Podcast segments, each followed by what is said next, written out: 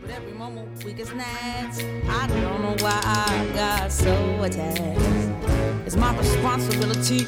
You don't own nothing to me but to walk away. I have no capacity. He walks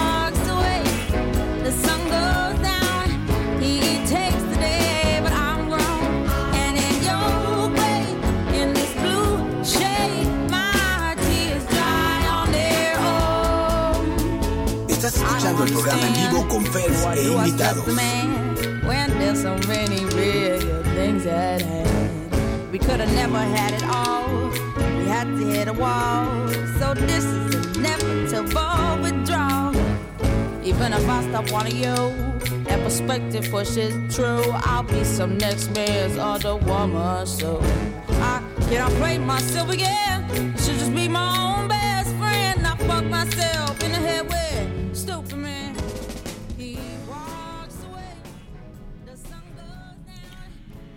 Si crees que es más espiritual andar en bicicleta o utilizar el transporte público para moverse, eso está bien. Pero si juzgas a alguien que conduce un auto, entonces estás en una trampa del ego. Si crees que es más espiritual no ver la televisión porque crea problemas en tu cerebro, eso está bien. Pero si juzgas a quienes todavía la ven, entonces estás en una trampa del ego. Si crees que es más espiritual evitar chismes o los medios de comunicación, pero juzgas a aquellos que leen estas cosas, entonces estás en una trampa del ego. Si crees que es más espiritual hacer yoga, convertirse en vegetariano, comprar solo alimentos orgánicos, comprar cristales reiki, meditación, usar ropa, ropa de hippies, visitar templos y leer libros sobre iluminación espiritual, pero enjuicias a quien no lo hace, entonces tú estás atrapado en una trampa del ego. Estar siempre consciente para sentirte superior la idea de que tú eres superior es la indicación más grande de que te encuentras en esa trampa, en la trampa de tus egos. El ego quiere venir a través de la puerta de atrás. Tendrás una idea noble, como empezar el yoga, y luego se tuerce para servir a su objetivo de sentirte superior a los demás. Empezarás a menospreciar a aquellos que no están siguiendo tu camino espiritual y esto tiene que ver con superioridad, juicio y sentencia. Estas son las trampas del ego.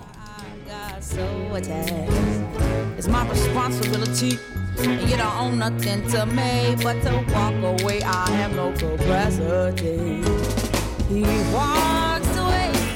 The sun goes down. He takes the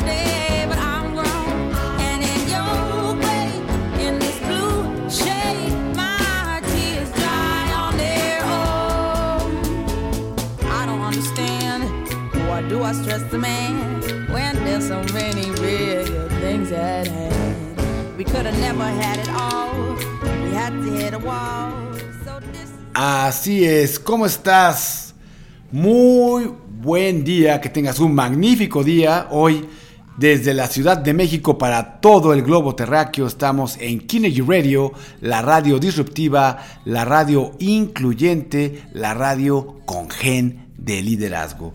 Hoy muy contento de que estés aquí conmigo, de que estés aquí saludándonos como siempre. Ya empezaron a saludar inmediatamente. Qué impresionante y qué barbaridad. Muchísimas gracias. Estamos muy contentos de que estemos aquí. Hoy vamos a tener un programa muy interesante.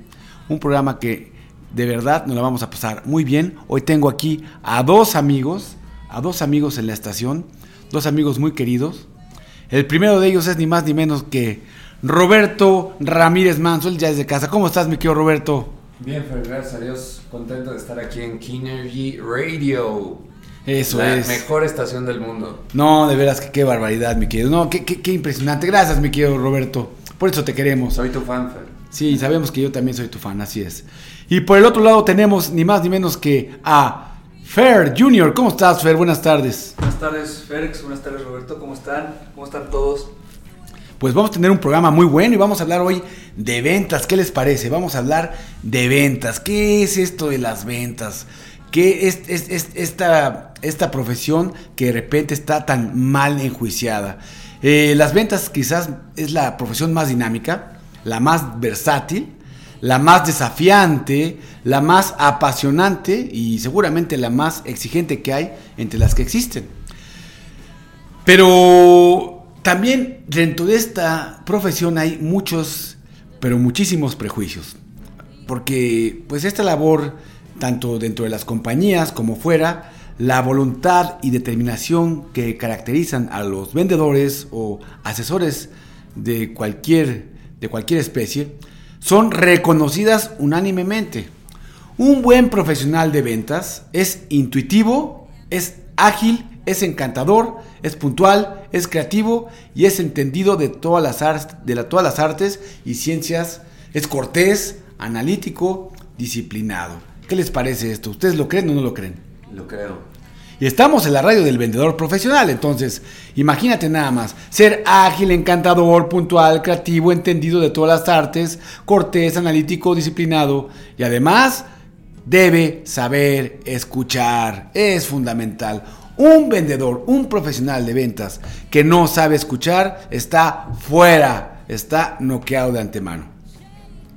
Quiero comentar algo, Fer.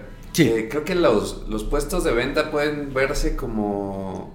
Creo que así lo ve mucha gente, como un, como un trabajo express, un trabajo em, de paso, como un trabajo de entrada fácil. Pero el toparse con una. labor por mientras, ¿no? Como en- en lo- en lo que me llega algo mejor, ¿no? En lo que encuentro algo, exactamente. Pero el, el, el que tiene vocación de venta, el que realmente ve que, que ahí hay una buena posibilidad de, de negocio, de crecimiento, el que se involucra y se compromete con la empresa en la que está como vendedor, o sea, puede llegar a tener o sea, posibilidades bastante grandes, ¿no? No, no, no, es que, mira, nada, y como lo decía mi abuela, en información nunca habrá saturación, eso es claro. Claro. Pero, ¿qué pasa en las universidades? Personas con maestrías y con doctorados y con postdoctorados, resulta que simplemente no encuentran, no encuentran de repente, no saben cómo negociar. No saben cómo venderse, no saben cómo vender, no saben cómo hacer, no saben cómo explotar de manera adecuada su profesión, Roberto. Claro. Y es fundamental también, porque ahí es. Y les voy a contar una pequeña anécdota que, que no es una anécdota, es una historia que me la contaron a manera de anécdota que es buenísima. Dicen que se encontraba un hombre, un hombre que tenía un, un avión maravilloso, un Cessna de esos ya saben, esos aviones particulares que, que son, mm, pero maravillosamente eh, hermosos, último modelo, un avión de muy, de, muy buen, de muy buen calibre, un avión hermoso realmente. Este avión era un avión de color blanco, era un color marfil, está, era hermoso el avión. Resulta que de repente el dueño, de nombre Austin, eh, se da cuenta que, que el motor del lado derecho era un bimotor, no estaba funcionando y comenzó de hecho a sacar un poco de humo. Muy angustiado porque tenía que irse con su familia, dice, no puede ser, no puedo utilizar este avión. Y le dijeron, hey, ahí hay un señor ya de mucha edad que es un expertazo en todo este rollo de aeronáutica y seguramente te lo puede arreglar. ¿En serio? Sí. Entonces ya el señor era de apellido Johnson y dice que el señor Johnson venía, le hablaron, llega con una maletita Dice, por favor, encienda el avión. Perfecto, se da cuenta. No, apáguelo. Toma un maletín. Comienza a asomarse al, al avión. Ve un motor. Ve el motor que no estaba bien. Se asoma. Y entonces saca unas pequeñas pinzas de su maleta. Saca un tornillo. Lo pone en el piso. Después saca un desarmador. Aprieta, aprieta otro más guarda sus cosas en el maletín y le dice, a ver, enciende el avión, por favor. Echa a andar los motores y en ese momento el avión comienza perfectamente, ningún ruido, nada de humo, perfecto. Dice, muchas gracias, señor Johnson. No es nada. Yo con mucho gusto este, me, puede- le enviaré mi, mi factura. Claro que sí. Pasando esto, le manda la factura y le dice, oye, qué locura, ¿por qué me cobras 35 mil pesos? Bueno, eran más o menos como 7 mil, como algo así como, como, como, como 20 mil dólares, más o menos. 20 mil dólares por, ah, por, simplemente por, por mover un- una tuerca y apretar un tornillo. Envíame el concepto bien en la factura, porque aquí no está claro. Con mucho gusto, le reenvía la factura y dice, por mover un tornillo, por mover una tuerca y apretar un tornillo, son exactamente un dólar. Por saber cómo y dónde son 34.999 dólares. Claro. Wow. Punto. Ese es el know-how y ese es el expertise. Así es. ¿Qué les parece? Bueno, pues vámonos con una rola, con una canción de Adele. Esto se llama He Won't Go. Y regresamos. Estás en vivo con Ferx e invitados. Y ya llegó para la sección de psicología y mente, ni más ni menos que nuestro amigo Enrique Rivas. Ya estamos.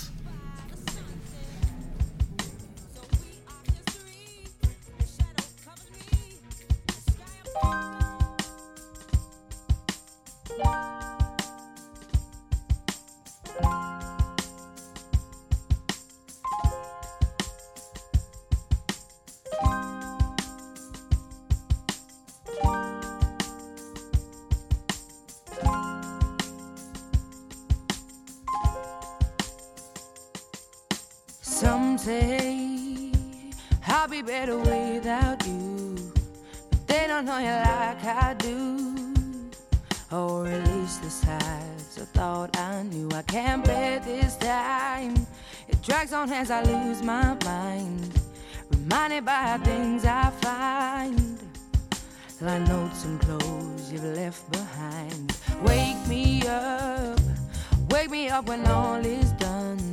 I won't rise until this battle's won. My dignity's become undone, but I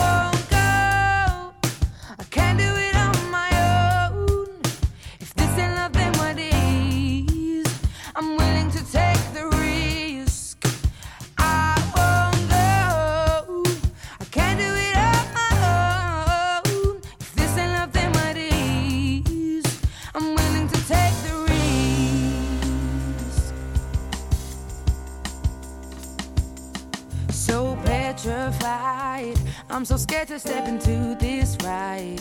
What if I lose my heart and fail the climb? I won't forgive me if I give up trying. I heard his voice today. I didn't know a single word he said. Now I'm resemblance to the man I met. Just a vague and broken boy instead. But I won't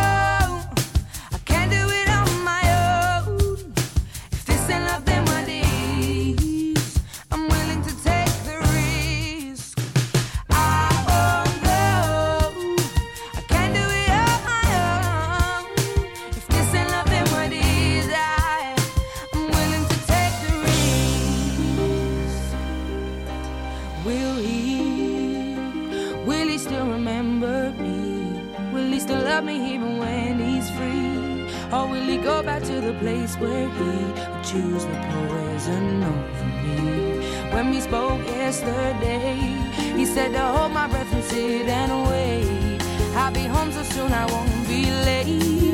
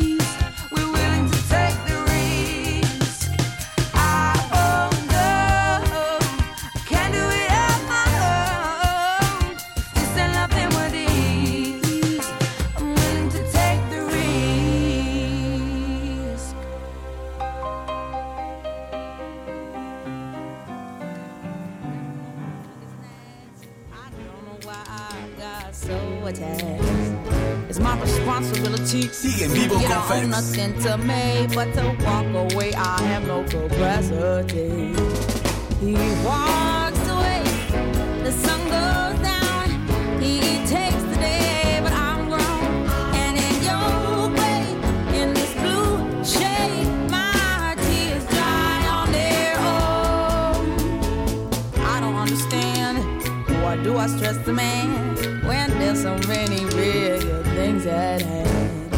Could have never had it all. We had to hit a wall. So this is inevitable withdrawal. Even if I stop wanting you, that perspective pushes true. I'll be some next man's other woman. So I cannot play myself again. Should just be my own best friend. I fuck myself. in I the have enough time. Stupid man. to plan it out. Seeing emotion.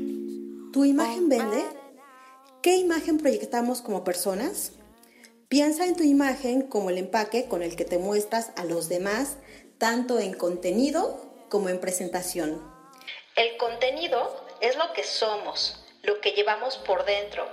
La personalidad se refleja en el brillo de tus ojos, en la sonrisa encantadora, las palabras que expresan tus ideas y pensamientos y en lo paciente que eres para escuchar, tu entusiasmo, tu actitud y tu trabajo. Eso es el contenido. La envoltura es nuestra apariencia. La limpieza, el cuidado que ponemos en nuestra persona, la complexión, el peso, la ropa que nos ponemos y la manera en la que la portamos. La postura, los lentes, el peinado, etc. Después de todo, nuestra apariencia es una forma de exteriorizar lo que llevamos dentro. La venta de nosotros mismos comienza ahí justamente. Podemos ganarla o perderla simplemente por el empaque. Imagina que recibes un regalo, cuidadosamente envuelto. Al verlo, ¿qué te imaginas que hay dentro? Algo bueno, bonito y de calidad, ¿cierto? Sin embargo, si ese regalo te llega con la envoltura rota, sucia y con la caja destrozada, ¿qué te imaginas? La imagen es simplemente la puerta que abrimos a los demás para mostrar quién somos y hacia dónde nos dirigimos. Víctor Frank decía que ver una obra de arte lo remitía al espíritu del artista. Este es el valor de la imagen. Del libro, todo sobre la imagen del éxito.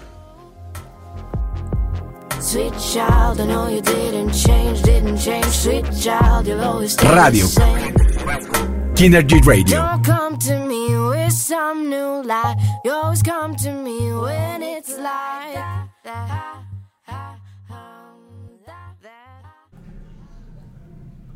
away, I have no capacity. He walks away, the sun goes down. He takes Así es, la envoltura, la envoltura evidentemente cuenta y es muy importante para cualquier cosa, porque cuando un regalo te llega y ese regalo está en, un- en una envoltura maravillosa y tiene un moño gigantesco, quieres saber qué hay ahí dentro, quieres saber qué, de qué se trata, qué fue lo que te llegó. Y en cambio, cuando un regalo pues está en, un- en una envoltura pues no muy llamativa, no muy bonita, no muy bien hecha, bueno pues seguramente mm, puede ser que el regalo no sea tan valioso. Y así es, nosotros nos envolvemos como seres humanos y nos ponemos esos moños. Roberto, Fernando y Enrique, nos ponemos esos moños y nos ponemos esa envoltura porque dentro hay algo muy valioso. Hay algo muy valioso y cuando sabemos que es valioso, entonces esa envoltura debe de estar impecable. Claro. Por eso, nosotros como asesores financieros, nosotros como profesionales en ventas y todas las, todos los emprendedores que, que tengan cualquier profesión requieren exactamente tener esa envoltura perfecta. En tus relaciones humanas, en las relaciones sociales, en cualquiera, en las relaciones de trabajo, de pareja. Ay, porque estoy con mi esposa, no me baño. No. No, pues sabes qué, pues es domingo, no me rasuro. No. A ver, la envoltura, la envoltura cuenta. Y es muy importante. Oye, ¿es vanidad? No, no, no es vanidad. O tal vez sí. Se llama valía. Se llama una correcta autoimagen. Es una valía y es yo valgo, yo valgo tanto por dentro, por fuera. Es tanto lo que hay dentro de mí tan valioso, tan rico, tan maravilloso, que lo cuido y lo proyecto. Y eso tiene que ver. Tiene que ver desde cómo nos paramos, cómo nos hablamos y con quién nos asociamos. Perfecto. Me estabas comentando, Fer, lo que está, este asunto que, que viene de, de- ni más ni menos que de Harvard. Cómo vienen las ventas a través del tiempo evolucionando y este concepto, este concepto de el, el- lo que tiene que ver con el proceso de análisis de negocio con la escucha activa. ¿Cómo surge esto, Fernando? A ver, platícame. Hola Fernando, saludos a todos los vendedores que nos escuchan en este momento. Y pues mira, lo que te estaba comentando era que el modelo transaccional o el modelo antiguo de ventas, antes de que entrara Harvard a hacer un análisis de 2.000 empresas en Estados Unidos, eh, se trataba de ganar-perder. El vendedor creía que si la, parte, la contraparte perdía, él tenía mayor ganancia. Ajá. Entonces el modelo de Harvard, en, a finales de, mil- de 1970, entre 1979... ¿Cómo dice ese modelo transaccional? No entendí cómo. Ah, transaccional. No, el modelo de venta, perdón, el Modelo modelo, de de venta, venta, de Harvard, Ok. modelo de negociación Harvard, Ok. que surge a finales de 1979. 80s, principios. Sí, principios de los 80, pero empieza, a surgir en 1979. Ok.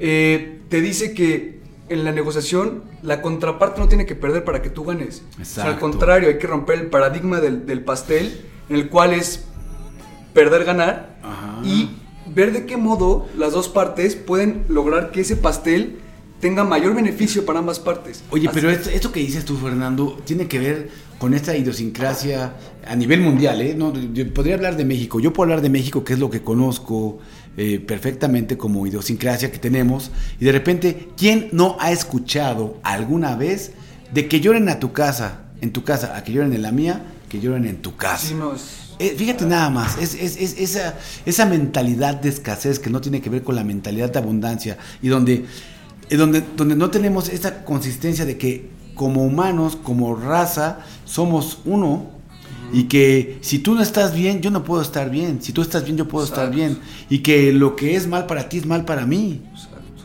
No porque estén lejos y se encuentren en el Medio Oriente, yo no puedo ser, yo no puedo ser ajeno, ajeno a ese dolor ajeno.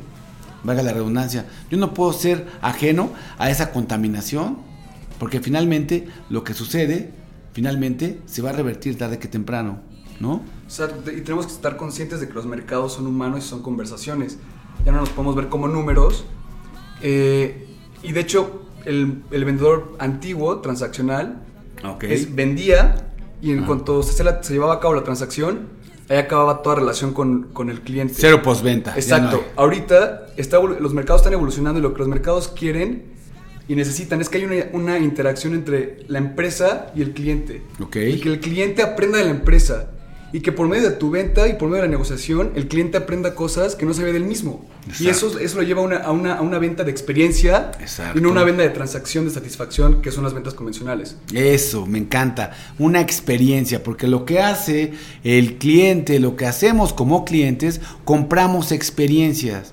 Y esto no tiene que ver muchas veces con la parte, no tiene que ver con la parte intelectual, tiene que ver con la parte emocional, no tiene que ver con esta parte de, de veras, ¿eh? tiene que ver con la parte intitui- intuitiva, tiene que ver con esta mentalidad de lagartija que mencionan en diferentes libros, lo que menciona Jürgen Klarich en esto, en lo- de hoy neurociencias y neuroventas, que tiene que ver con esa parte de, esta parte inconsciente que me dice, hazlo. Exacto. No sabes por qué, pero ya compraste eso, ya se lo, ya se lo llevas a tu vieja o a quien quieras y te costó una fortuna, pero, pero ya, y, y aparte vas contento porque lo, lo, lo- alcanzaste. Y, si de- y por si fuera poco te dijeron que había pocos o que era el último, uh, con mayor razón. Esa experiencia, y finalmente tiene que ver con esta parte. Pero claro que podemos hacer que esta experiencia se vuelva una experiencia maravillosa, porque hoy encontramos Apple, encontramos el mundo Apple, encontramos el mundo Airbnb, encontramos el mundo, el mundo Starbucks, El mundo de Uber. el, el mundo de Uber, ¿no?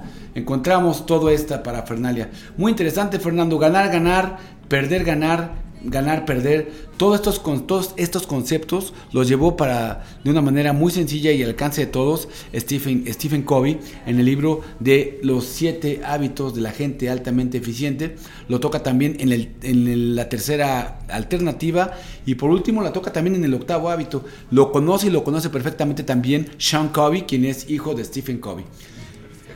Me encanta, me encanta. Vámonos con una rola, ¿qué te parece? Para que sigamos platicando de esto, eh, de, este asunto que la verdad está poniendo muy bueno. Ya están llegando los mensajes. Muchas gracias, ya nos están reclamando. El señor Carlos Slim. Ah, perdón, no es no es- Estaba leyendo en Twitter. No, me equivoqué. Vámonos pues, esto es Blue Orchid y esto es de White Stripes.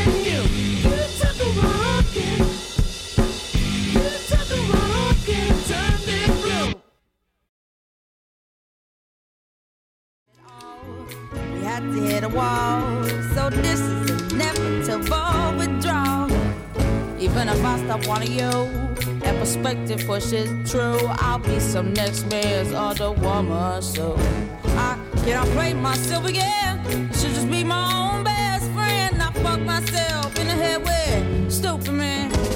He walks away, the sun goes down.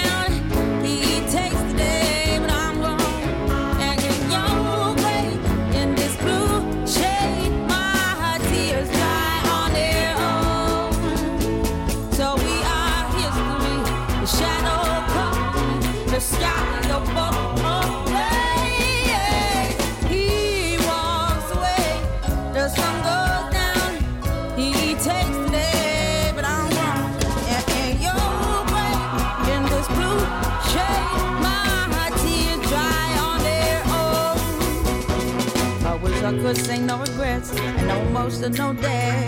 Cause as we kiss goodbye, the sun sets. So we are history. The shadow covers me. The sky above the blaze, only lovers see. He walks away. The sun goes down.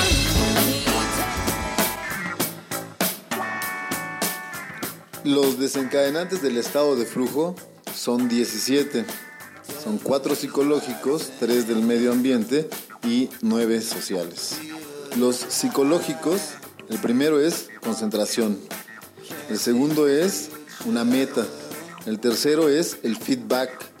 Y el cuarto es un reto. El reto tiene que ser 4% mayor a las habilidades.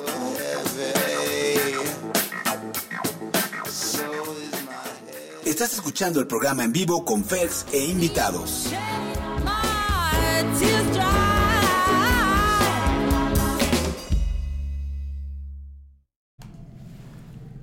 Así es. Y me encantó con este eco de sonido Holy March, me encantó este sonido que entró en este momento, porque sí, efectivamente, eh, eh, esto que estamos eh, tocando ahora y que me suena muy bien, más allá de los desencadenantes que nos menciona Enrique Rivas de manera muy puntual, de lo que platicábamos acerca de- del ganar, perder, perder, ganar, ganar, ganar, o perder, perder, que también, que también pasa y que no sirve, es, es por ejemplo, le comentaban en algunos años, hace algunos años, en los, en los noventas, le preguntaban al quien fuera el director comercial de Pemex, le preguntaban, le preguntaba Pedro Ferriz de Con, todavía recuerdo, Pedro Ferriz de Con, le preguntaba a este hombre, oye, ¿cuánto cuesta la extracción de cada barril, porque tú me dices que vendemos tantos barriles y eh, etc, pero, pero yo quisiera saber cuánto nos cuesta extraer cada barril. Evadió durante todo el tiempo la entrevista y nunca le contestó porque el director comercial de, aquella, de aquellos tiempos no sabía cuál era la extracción por barril. Al no saber cuál era el costo de extracción por barril, aunque vendiera, en lo que vendiera, si subía el petróleo, no sabía, ¿cómo, puede ser posible que a lo mejor te salga más caro extraer el barril que lo que lo vendes? ¿Cómo puedes tener un, elementos para emitir y, sacar un precio al público si no tienes cuál es el costo de producción de lo que quieras? ¿No? Imagínate nada más. Ahí estamos. Pues sí. Me comentabas, Roberto, me encantó esto. Tras, tras micrófonos. Estaba Me- comentando sí, aquí sí. en cabina una, Sí, una anécdota que, que tuve hace unos años. En un restaurante íbamos eh, cuatro parejas y, y les comentaba aquí en cabina que, que a mí me impresionó y se me quedó grabado hasta el nombre del mesero que se llama Víctor. eh, me parece que era Orlando, Florida. Entonces, eh, este chavo nos empezó a pedir la orden, a tomar la orden. Y eh, pues eran eh, cumplir los gustos de ocho personas distintas. Y yo me fijé que él no apuntaba absolutamente nada en ningún tipo de libreta, papel, nada. Hablamos de que le pedíamos, era un, es un lugar de, pancakes, de hot cakes. Entonces había miles de combinaciones. Eh, queríamos que los huevos con tocino y que tuviera tres pancakes. Y él nos empezó a ofrecer diferentes tipos de cómo manejar los paquetes. No puedes renunciar a tus hot cakes y tener tal pan y tener este tipo de, de- de combinación y así mejorar tu desayuno. Así con cada uno de los que estábamos en la mesa, ocho personas sin apuntar absolutamente nada. Le preguntamos, dijo que dominaba el producto, que se le facilitaba así. La verdad yo esperaba tener la, la orden toda mal. Aún así se fue a otra mesa, pidió la orden No. Y después de eso ya se fue a su computadora y la, la ingresó al sistema. Eh, para nuestra sorpresa llegó nuestro desayuno o sea, idéntico a como lo pedimos, así llegó. Y, y comentaba aquí en cabina que, que acto seguido la persona que teníamos atrás de nuestra mesa era el dueño de un restaurante local y lo primero que hizo con este Víctor fue ofrecerle un trabajo. Porque a mí me recordó esta anécdota lo que platicabas, Fer, de, del hacer de tu producto o de tu labor una experiencia con el cliente.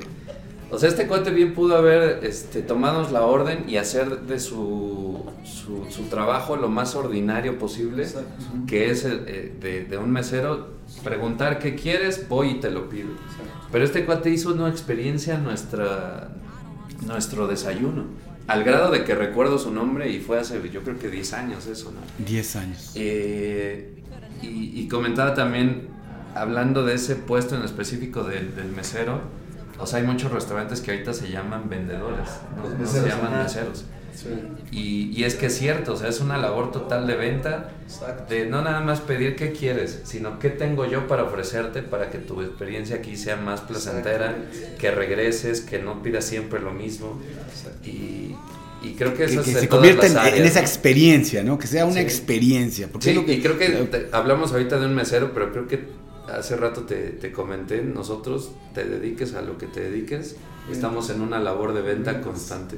No, lo que mencionaste, la experiencia tiene que ver, o sea, que te dice, a ver, eh, creo que de este modo puedes disfrutar más tu, tu desayuno. Y entonces Ujú. tú como consumidor, como cliente, empiezas a descubrir cosas internamente, o sea, gustos y necesidades que no, que no conocías. Exacto. Y eso lo logra este mesero con la etiqueta de vendedor que me comentabas que lo tenía en el uniforme, logra hacerlo a través de, de- de- de estos, de estos desayunos, ¿no? Sí, y terminamos haciendo lo que tú mencionabas, o sea, platicando, hace- eh, llevando esa experiencia a una plática que termina siendo, eh, pues, este, mercadotecnia. al cabo, Exactamente, ¿no? sí. allá, por ejemplo, ahorita es una conversación, estamos platicando de esto.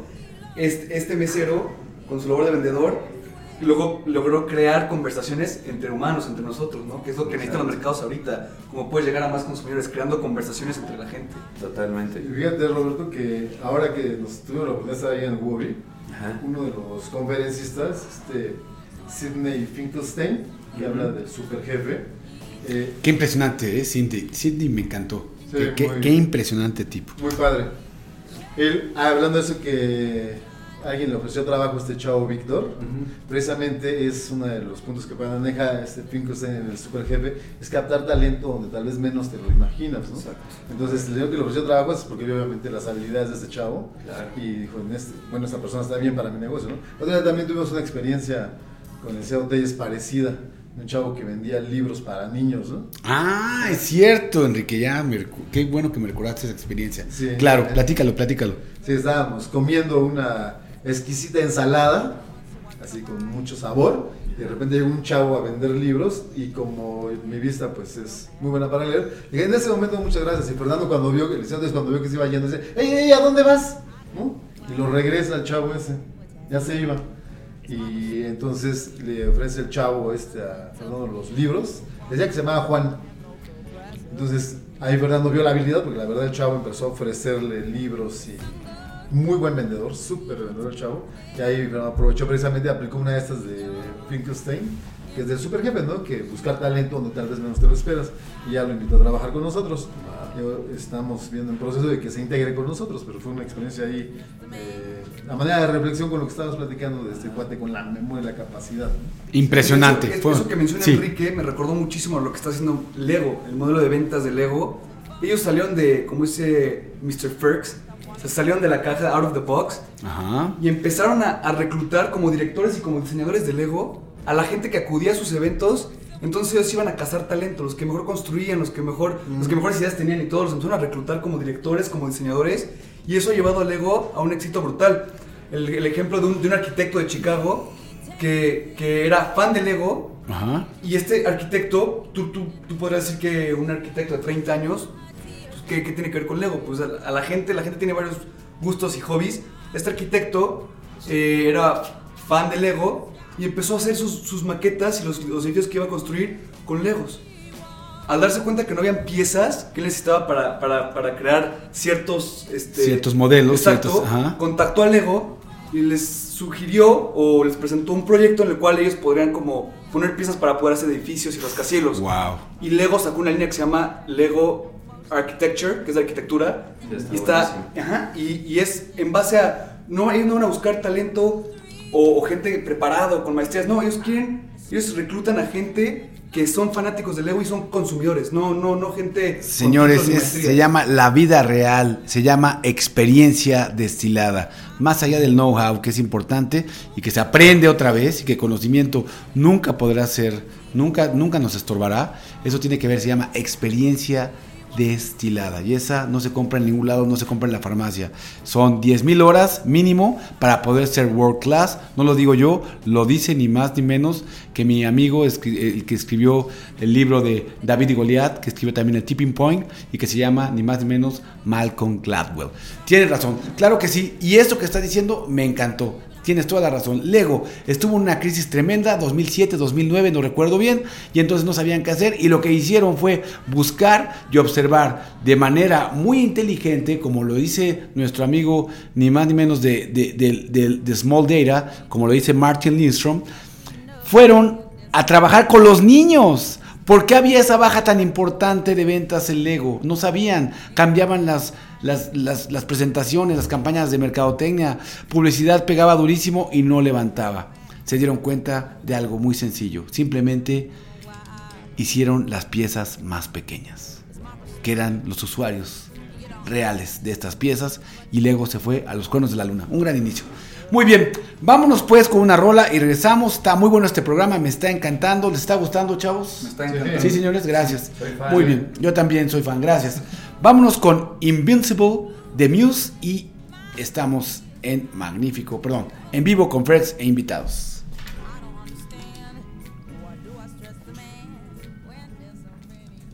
Muy eso también lo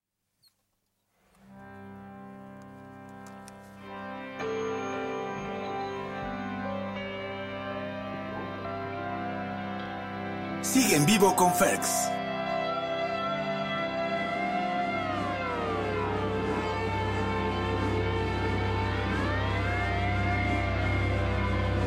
Kinergy Radio es la radio disruptiva.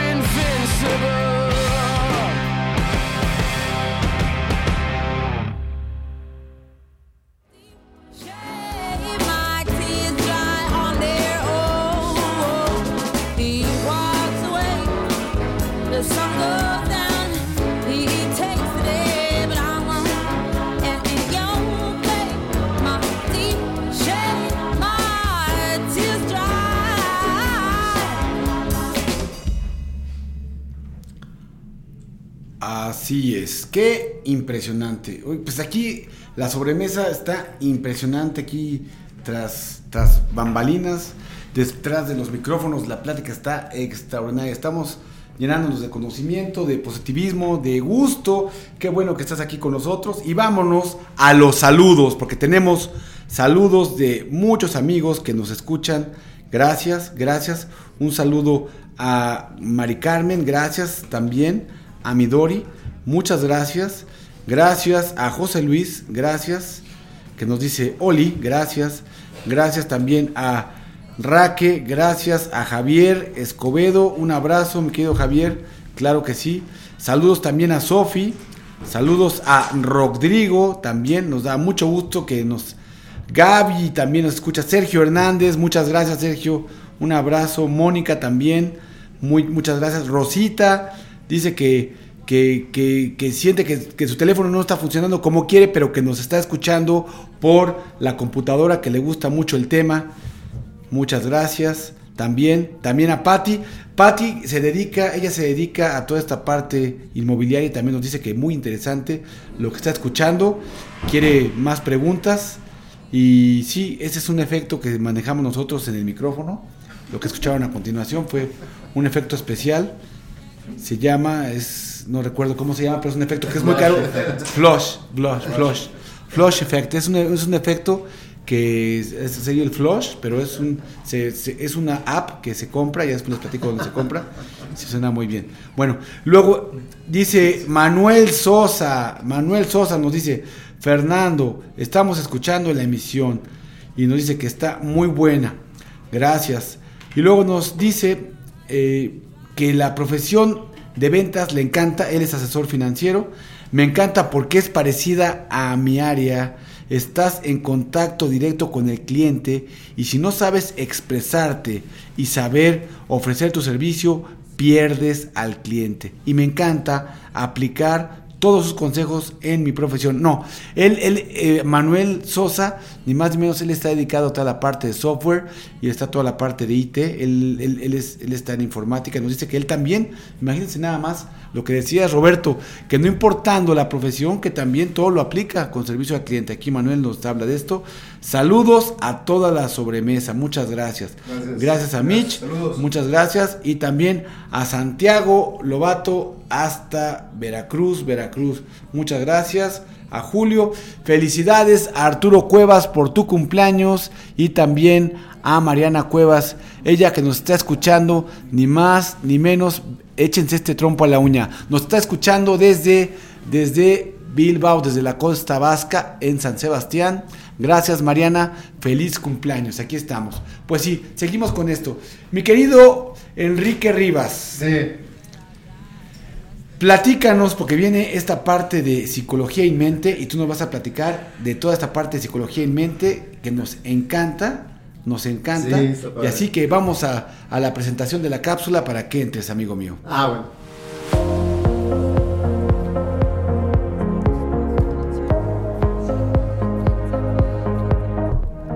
Psicología y mente.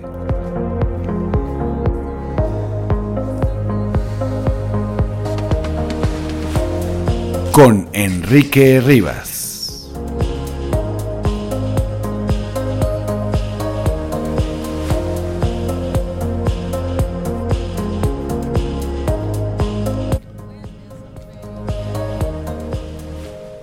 ¿Qué tal, mi querido Enrique? Hola, buenas tardes otra vez. Saludos. Saludotes, saludotes. ¿Qué nos traes ahora acerca de, de- de- de toda esta parte de psicología y mente? ¿Qué nos traes el día de hoy? Bueno, fíjate que eh, ahora que tuvimos también la oportunidad de estar ahí en el WOBI con Goldman, o Goldman, como se le dice en Estados Unidos. Es el World Business Forum, correcto. World Business Forum. Correcto. Ahí con la inteligencia emocional, él hablaba obviamente. Of ideas, de- ¿cómo? World Business of Ideas. Ah, World sorry. Business of World Ideas. Business of Ideas. Sorry, I'm so sorry about it. Thank you. My bad, my bad. Ok, vamos. Él habla obviamente de la inteligencia emocional Ajá. y de la amígdala, los secuestros de la amígdala, obviamente de los tres cerebros que tenemos en el cráneo. Muy interesante. ¿no? Y recientemente, bueno, también él ahí en el desayuno que tuvimos oportunidad de compartir, Ajá. eh, comentó algo que se puso de moda más o menos como hace 15 años, nada más que no se ha dado mucha difusión, es una técnica que se llama mindfulness, como mente completa. Ajá. Y está más, eh, como que en España le están dando mucho auge. Hablas, aquí, te, aquí estás refiriéndote específicamente a Daniel Goldman. Eh, bueno, sí, Ah, estoy sí. hablando de que Daniel Goldman, Sí, que es de sí, los que precursor de la inteligencia emocional, Sí, creo que es de los que mejor maneja Yo creo este que, que sí, yo y, y hoy por muchos reconocido como como como el más que el precursor como casi, casi como el fundador, ¿no? Por, Fundador porque le ha dado, sí, sí, efectivamente. Y eh, obviamente en el- la conferencia que nos compartió, pues habló evidentemente de esto, de la corteza prefrontal y de cómo evitar los secuestros de la amígdala precisamente para tener mejores eh, manejo de toma de ¿Cómo evitamos el secuestro de la amígdala?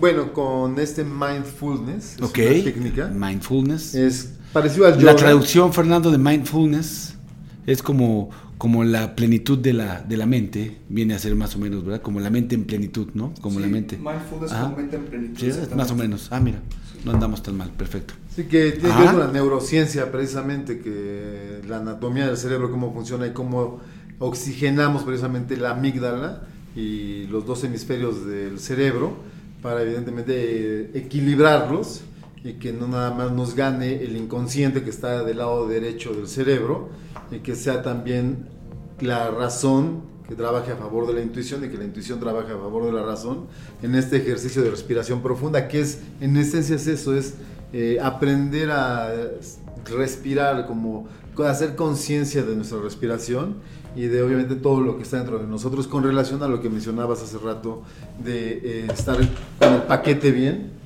Eh, o sea, me refiero que el, el envoltorio, el moño que nos ponemos y que tiene que ver con lo que está adentro, es esa parte integral, espiritual y mental. Se puede obviamente manejar y en las ventas sobre todo, porque Ajá. las ventas son emocionales. Entonces, eh, en este conocimiento básico del cerebro, eh, del encéfalo que le llaman lagartija o Ah, sí, sí, la mente lagartija, la mente reptiliana y que está en esta parte alojada en el, en el encéfalo. Exacto, que es el que responde en Ujú. esta emoción, a veces sin eh, saber por qué tomamos decisiones.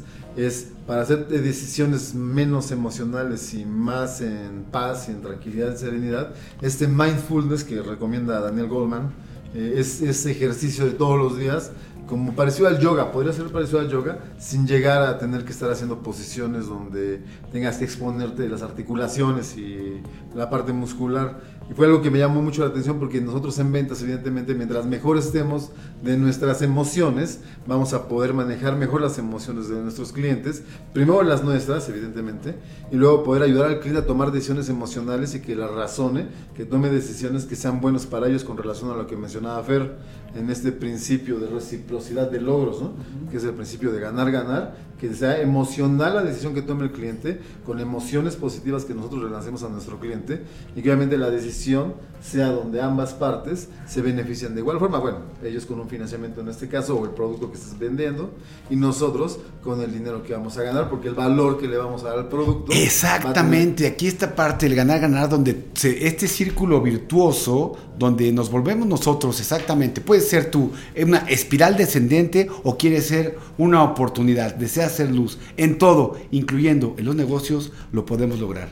Y así es como hay que hacerlo. Damos algo que realmente tiene un valor, de repente, claro que voy a cobrar, claro que voy a cobrar, voy a cobrar muy bien. Porque lo que yo te estoy dando sé que es algo bueno para ti, porque sé que te va a beneficiar, es muy valioso. Y es más, vale mucho más de lo que te estoy, de lo que tú estás pagando por él. Sí, Eh, y, y así es como funciona. Y es como funciona en, en el tema de salud. ¿Cuánto vale para ti la salud? ¿Cuánto cuesta tu salud? Díganme, por favor. No tiene precio.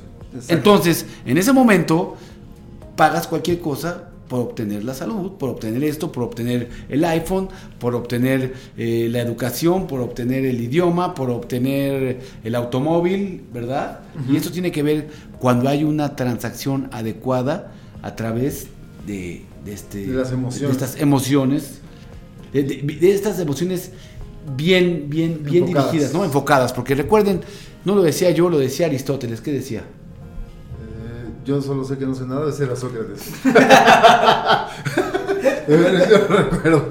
Pero con seguridad Sí. lo digo. Se oyó- de repente se oyó la voz como, se oyó la voz como, ¿Qué pasó, don Gato? Esa es la voz de Benito Boroque. Sí, efectivamente. No, es estar, enojarme en el momento correcto, en el momento oportuno, con la gente oportuna, de la forma correcta. Eso es- tiene que ver, o sea, porque esto tiene que ver, esto tiene que ver, con esto, de esto habla la inteligencia emocional. Enojarte en el momento correcto, con la gente correcta, de la forma correcta. Fíjate que, Sí. hablando de las emociones y de esto del cerebro, eh, algo que está también en boga son los tres cerebros, ¿no? De- más allá de los, de los cerebros de la corteza cerebral, eh, del cráneo, el cerebro craneal, también los cerebros del corazón, el cerebro del estómago. Está fantástico porque estuve aprendiendo con otro conferencista que se llama Bruce Lipton, él habla de que somos 70 trillones de células, ¿no? Somos energía. Y hace un estudio, bueno, ahí hace un análisis de que somos energía, los seres humanos somos energía, por eso la humanidad es energía. Y esto de corazón, que tiene 40 mil neuronas, y en la conexión emocional del corazón con el cliente, y también tiene que ver con los intestinos. Por eso mucha gente cuando tiene una decisión frente a sí o está en duda, lo que nosotros le llamamos eh, pacto, que se pactan, se ponen las manos en el estómago para bloquear la energía estomacal, porque en el estómago más o menos hay 500 millones de neuronas también, digo más allá de los eh, 100 mil millones de neuronas que están en el cerebro, pero el estómago también tiene esas 500 mil millones de neuronas y es un cerebro independiente al del corazón y al del cerebro, al de las emociones, al cerebro límbico, precisamente al de la amígdala. Y la idea de este conocimiento básico, que se está convirtiendo en conocimientos básicos, es cómo conectar a través de la mirada, de las palabras, de lo que se llama rapport con la gente, tus Exacto. emociones, las emociones del cliente. En la técnica, si quieres, una técnica ericksoniana, que, por ejemplo, el licenciado Telles la sabe y la conoce mucho mejor que yo, pero es cómo conectar con el corazón del cliente, porque ya en estos estudios sobre lo que yo estoy aprendiendo dicen que eh, hay estudios a través de campos, eh, bueno, de cascos electromagnéticos, donde se puede... Que los manejan muchísimo en neurociencia, ¿eh? Exacto, Exactamente. son exacto. los- ajá. Ellos Sí, es- es un- ya se está comprobando que el corazón, el corazón tiene eh, varias formas de comunicarse, ¿no? Y una es el campo electromagnético, o sea, como a través de nuestros latidos, vaya, nos conectamos con otro corazón y supuestamente está a 3 metros. Esto quita un poquito ese esoterismo que precisamente tenían en el estado de flujo de hace años, por ejemplo, decir el año pasado Steven Kotler, de este William James, que es un descubrimiento de los decanos de Harvard, precisamente en la psicología, donde y reconocido prácticamente como el padre de la psicología, psicología de acá en esta parte de América, ¿verdad? William James. Maslow. Exactamente. que ellos dos tenían, le asumían, a- atribuían al estado del flujo esta sensación de bienestar, de placer, así como que te sientes perfecto, a cuestiones místicas, ¿no? Y ya ahora con la neurociencia y estos estudios básicos, porque es nada complejo, es algo muy sencillo, ya se está comprobando a través de estos estudios básicos, donde, porque cuando te vibra alguien, ¿sí me explico? Cuando vibras con alguien, los que hemos cerrado ventas, los que están cerrando ventas, saben esa energía que se vibra cuando se cierra la venta, que es como cuando le das el beso a la novia, ¿no? Lo que no se ve, Esa- Enrique. esa. Esto que no se ve, pero que se siente y que no pueden explicarlo. Es el corazón, tiene que el ver cerebro, con el el carisma, tiene que ver con esto, es, tiene que ver con esta parte y no tiene que ver nada con metafísica. Que cómo pasa que de repente estás en un lugar con una multitud, volteas a ver a alguien y esa persona te voltea a ver a ti. En medio de exactamente es lo mismo cuando tú haces un, un, un trato, cuando estás cerrando un negocio. Sí, Fernando. Tiene que, Fernando, ver, ¿quieres tiene que ver participar? muchísimo lo que dice Enrique con las nuevas como ramas o variaciones o desviaciones de la mercadotecnia que surge el neuromarketing, en el Exacto. cual se enfoca en, en los estímulos cerebrales y ve la reacción del consumidor, del cliente, ante la publicidad, Exacto. ante el producto. Con ante los estos colores. cascos que te está diciendo Exactamente, Enrique, con lo que dicen, hacen los exactamente. estudios y ven, Sí. ven, hacen las pruebas y ven de qué manera el cerebro reacciona Exactamente. ante esos estímulos y pueden ver el comportamiento del cliente, ¿no? Se fotografía en las partes del cerebro. Oiga, oiga, pues está muy bueno el asunto y vamos a tener que hacer una pausa porque vamos muy bien, ya, ya estamos, ya estamos muy cerca de terminar el programa, estamos muy contentos. Vámonos con, con una rola y voy a despedir esta parte de Enrique. Seguimos ahorita, Sí. ¿te parece bien? Sí, gracias. Mu- Muy interesante lo que nos has dicho, Enrique. Ojalá nos puedas dejar más cápsulas para que podamos seguir eh, ver- vertiendo, vertiendo este conocimiento con todo nuestro, con el Kinergy Team. ¿Te parece bien? Con muchísimo gusto. En sí. este momento vamos a, terminando el programa, grabamos las cápsulas para poder llevar a cabo esto. ¿Te parece bien? Vámonos pues, pues estuvimos entonces ni más ni menos que...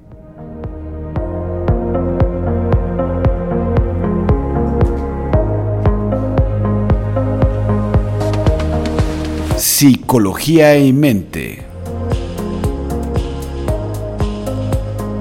Hoy con Enrique Rivas.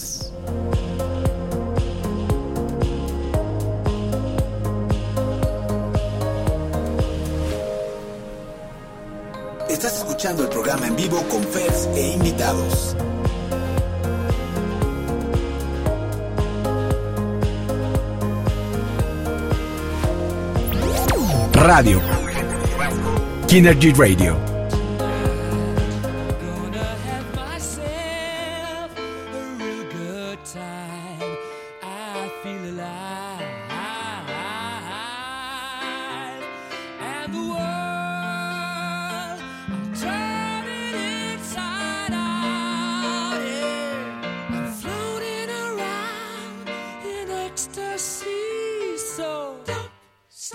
me.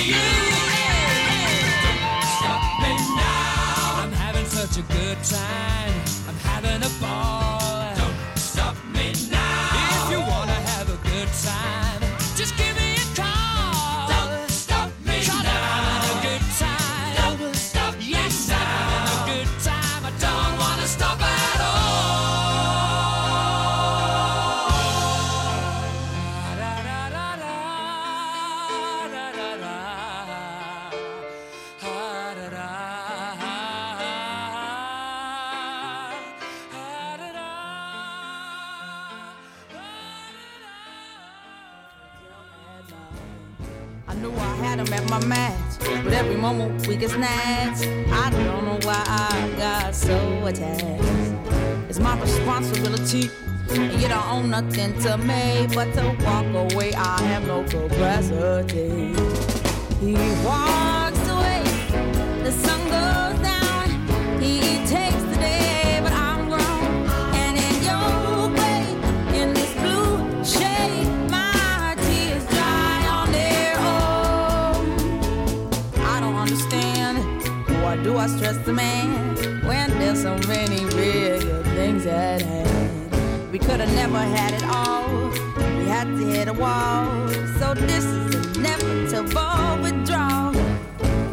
if I stop one of you and perspective for shit true, I'll be some next man's other woman. So I can I play myself again? Should just be my own best friend. I fuck myself in the head with stupid man. He walks away. The sun goes.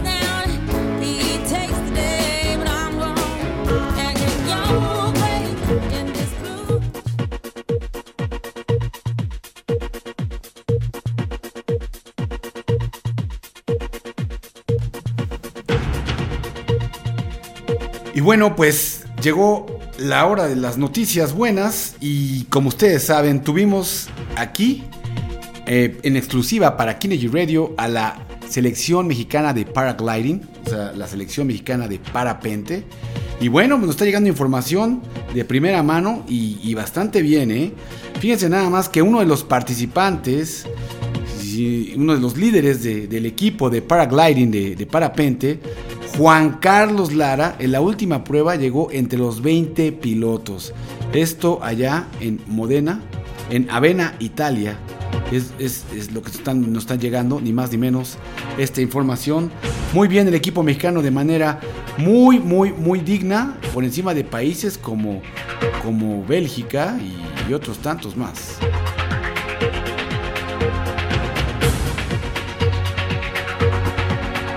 Y por otro lado también tenemos un orgullo y este tiene que ver con algo de casa del Kinergy Team y es ni más ni menos que la selección, fíjense nada más, la selección mexicana, pero es la selección mexicana de fútbol americano. Esta selección mexicana de fútbol americano, fíjense nada más, la femenil quedó hace un par de semanas venciendo a la selección de Inglaterra en el tercer lugar mundial de fútbol americano. Tercer lugar mundial femenil. Estas selecciones sí ganan medallas, pasan mucho más del quinto partido y muchas veces no las estamos viendo. Aquí nuestro más sincero abrazo a la selección mexicana de fútbol americano femenil, tercer lugar mundial.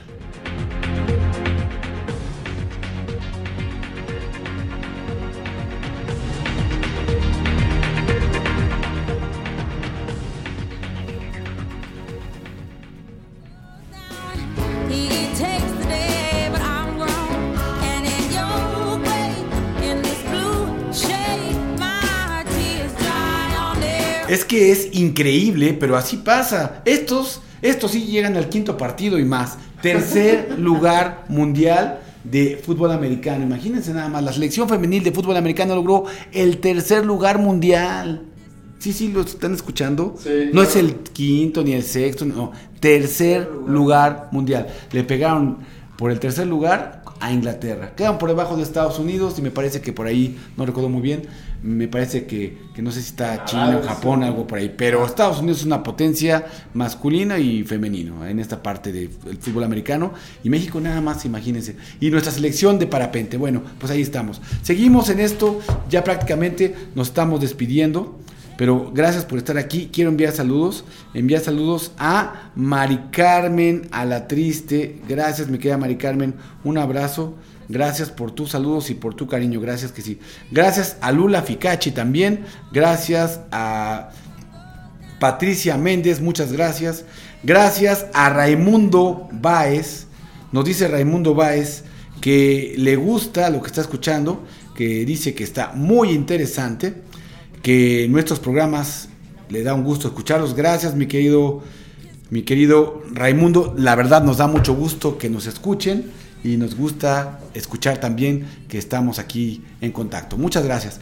Pues algo más que quieran agregar acerca de esto. Hablamos maravillosamente bien de toda esta parte del flow, hablamos de la inteligencia emocional, hablamos de cómo se maneja la transacción y hoy, eh, cómo ha evolucionado el negocio de las ventas a través del tiempo y cómo este, este análisis eh, que se maneja de- deja de ser transaccional y pasa a una venta ya de experiencia, donde tiene que ver con esta parte de la neurociencia, los ejemplos claros y bueno, ahí está.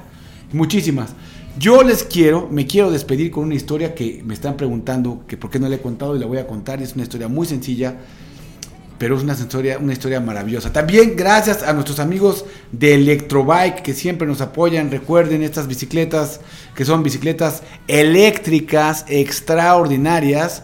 Bicicletas que hoy este mundo requiere de esta, de esta, de esta transportación amable y ecológica y muy eficiente. Gracias a, a todos nuestros amigos de Electrobike. Por allá por Polanco, por World Trade Center, tienen tiendas por todos lados. Yo donde voy, donde voy siempre me encuentro Electrobike, qué bárbaro. Bueno, pues un saludo para todos ellos también. Gracias.